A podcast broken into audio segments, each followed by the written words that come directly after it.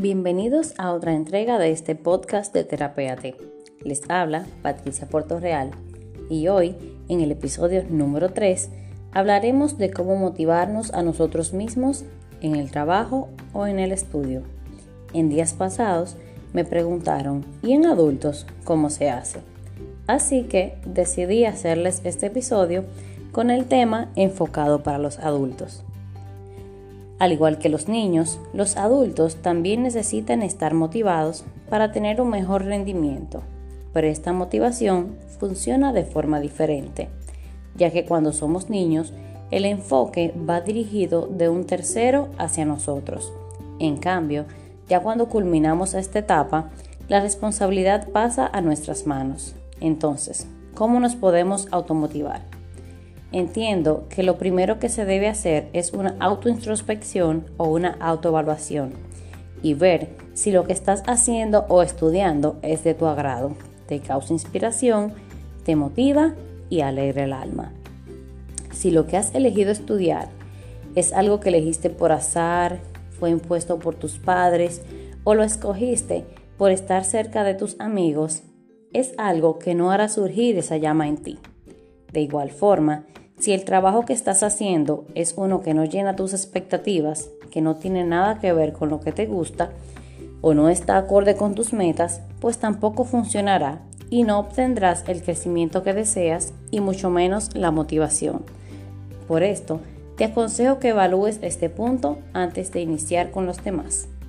Deben tener en cuenta que en el transcurso de la vida habrán momentos en los cuales nos tocará empleos que no están alineados a nuestras metas o que no sean de nuestro total agrado y que en ocasiones podamos sentir que no obtendremos un aprendizaje de los mismos y que si dejan alguno, pues no lo aplicarán en su vida en otro momento. Pues les cuento que es todo lo contrario. Cada aprendizaje nos servirá en algún momento de nuestra vida y es por esto que cada trabajo por el que pasemos hasta conseguir el que deseamos, debemos hacerlo con entrega, hasta que estos, ya que estos serán de aprendizaje de vida y obtención de, de experiencia, que es bastante útil, y que lo aplicaremos en nuestros propios proyectos personales. Por esto, uno de mis lemas de vida es hacer todo con amor y entrega, poniendo siempre todo lo que puedo dar de mí en la labor del mismo, ya que la persona que más ganará en esto seré yo misma. En caso de que no estés seguro de que la carrera que has elegido es la que en realidad te gusta, te apasiona, la que te hace que te levantes de la cama con todo el sueño, pues lo ideal es buscar ayuda profesional, con la cual podrás identificar con más claridad cuáles son tus actitudes, aptitudes y fortalezas y con cuáles áreas tienes mayor afinidad. Luego de esta breve pausa de reflexión, retomamos el tema de la automotivación. Con respecto al trabajo, si ahora mismo te encuentras en una posición que no es de tu agrado y mantienes ese pensamiento negativo en todo momento, pues el resultado de tus acciones será un reflejo de los mismos, ya que consciente o inconscientemente te estás desmotivando.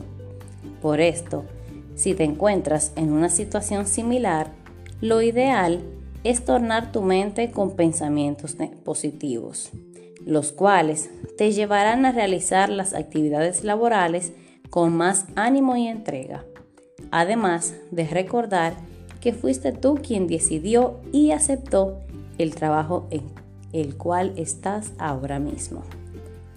Otro punto a tener en cuenta son las expectativas que se tienen hacia sí mismo y las metas que se desean lograr.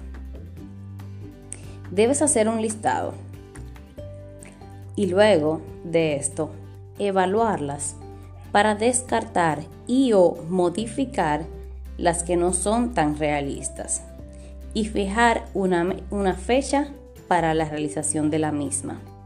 Esto te servirá de empuje y será un motor de motivación para lograr lo que te has planteado. De igual forma, debes hacer una autoevaluación de tu proyecto o plan personal.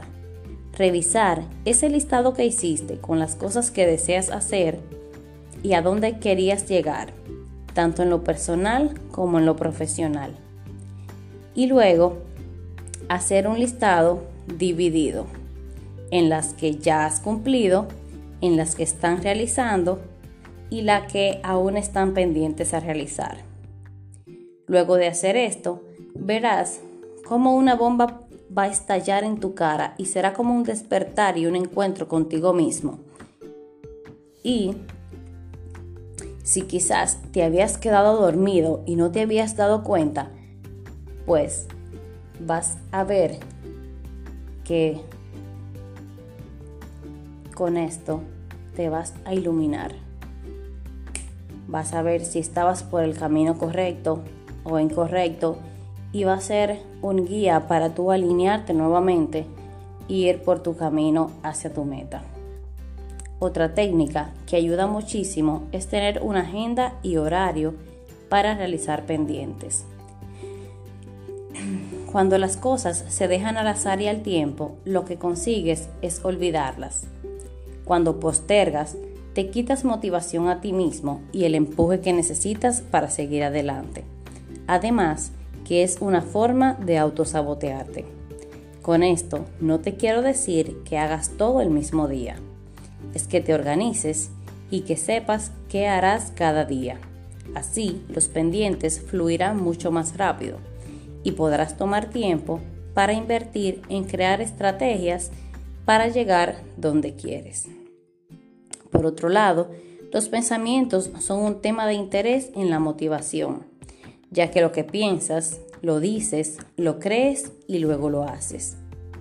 Es importante mantener pensamientos positivos en nuestro repertorio cognitivo, ya que esto te ayudará a estar enfocado de manera positiva y que surja la creatividad y espontaneidad en el trabajo o en el estudio con mayor facilidad.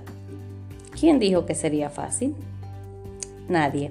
Así que toca poner de tu parte y mantener la calma en situaciones de adversidad, que las habrá en todo momento en diferentes circunstancias de la vida, pero con miras a una actitud positiva y pensamiento igual, se afrontarán de una manera más eficiente.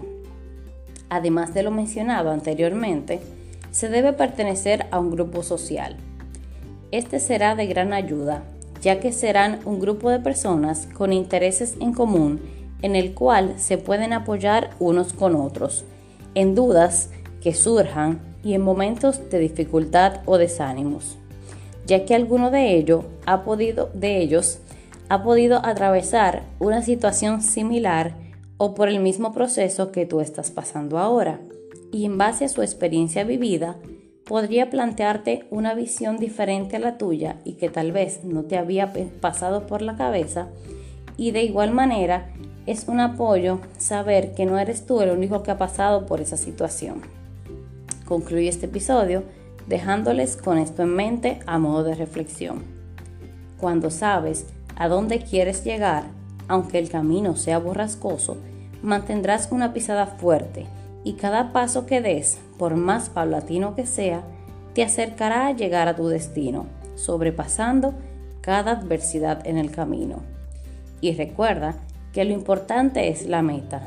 La forma que uses para llegar a ella puede cambiar cuantas veces sea necesario. Esto es todo por hoy. Espero que haya sido de mucha ayuda y que puedan aplicarlo en su vida. Bye bye.